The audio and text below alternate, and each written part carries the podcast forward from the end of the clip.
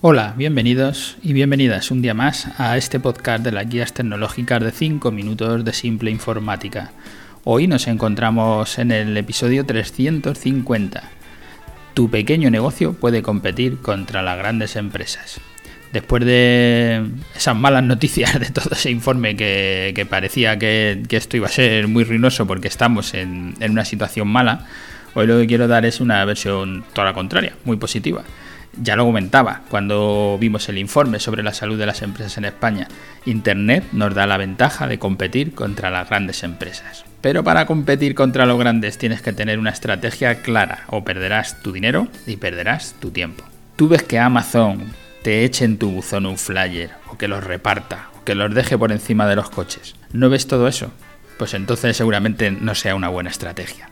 Mira lo que hacen las grandes, aprende de ellos tienen mucha gente pensando en cada paso que dan y suelen acertar en todas las fórmulas que adoptan, en todo lo que hacen. Identifica tus debilidades, identifica tu fortaleza, pero también las de los competidores. Las tenemos que mirar, tenemos que verlas. Tienes que escuchar a tus clientes. Cuando te hagan comentarios, contéstalos. Y si tú no tienes comentarios, pues mira los comentarios en las otras web, en la de Amazon, en la de quien sea. Donde esté tu producto, puedes ir a ver si alguien lo comenta para saber qué hay que mejorar de ese producto que tú tienes, de tu competencia, sea la que sea. Sobre los productos o también sobre los servicios que vendes.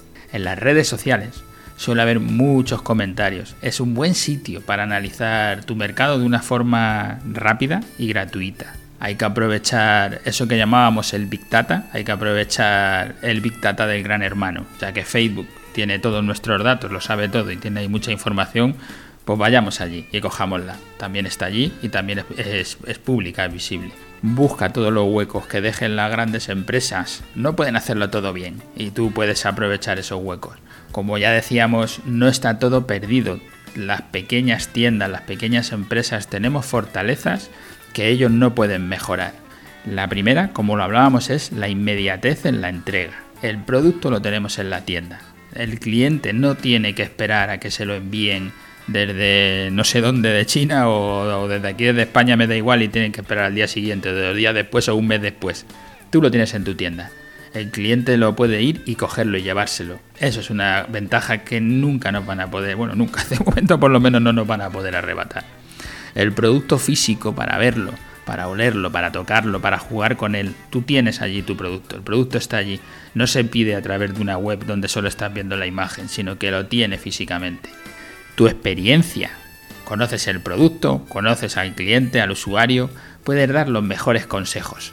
Aunque el cliente seguramente ya haya ido a una web y haya leído los comentarios y ya sepa del producto cosas, tú tienes más experiencia que la que él pueda tener. Él solo sabe lo que otros han contado. Tú sabes todo lo que has vivido alrededor de tu producto. Esa es otra ventaja que, que nadie te va a poder robar, por lo menos de momento. Las reclamaciones.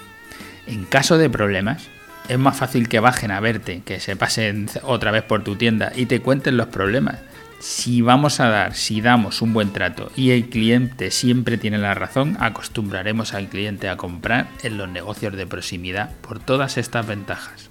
Si damos un trato postventa malo, eso será nuestra ruina. Acabarán comprando en el corte inglés, que es lo que siempre se ha dicho, compro en el corte inglés porque lo puedo devolver, o acabarán comprando en Amazon por ese servicio. Con cualquiera que hables, tú mismo, si compras en Amazon, ¿Por qué compras? Porque puedes devolverlo, porque las devoluciones son rápidas. Nosotros tenemos que tratar al cliente igual en nuestras tiendas. Tenemos muchas ventajas. Si esta lo hacemos igual que ellos, seguramente tengamos al cliente ganado. No busquen nunca la pelea por precio no eres tú el que mejor precio puedes dar. Sobre todo si, tú no eres el que produce, no eres el que fabricas ese producto, lo que tú vendas, sino que se lo estás comprando un tercero. Cuando ese tercero quiera llegar y pelear contigo por el precio, te vas a quedar tirado, porque él va a tener más posibilidades. Y en ese camino es fácil que te arruines, pues vendiendo sin margen es muy difícil sobrevivir. Y en esa pelea los grandes lo pueden hacer mejor que tú.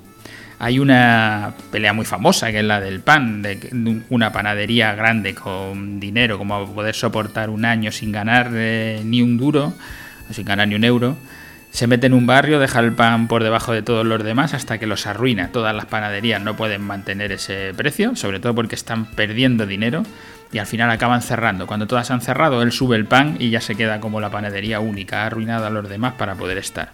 Esas guerras de precio nunca las podremos soportar porque llegará uno o con más margen o con más capacidad y nos podrá fundir. Ya, ya he acabado con mis cinco minutos, así que como siempre nuestro CTA, nuestra llamada a la acción, eh, danos feedback, cuéntanos qué te parece el podcast, qué cosas mejorarías o qué te, qué te gustaría de lo que tratásemos y solicita una cita, una consultoría comercial con nosotros de una hora. Es gratuita. Nos puedes llamar, reservas tu hora y nosotros te atendemos para saber qué le puede ir mejor a tu negocio, qué cosas deberías de mejorar o simplemente para hablar con nosotros sobre tu negocio. Gracias a todos los que nos escucháis a diario por estar ahí todos los días y gracias por dejarnos vuestros me gustas, vuestros comentarios en todas las plataformas, en iTunes, en iVoox, allá donde nos escuchéis. Gracias y hasta el próximo programa.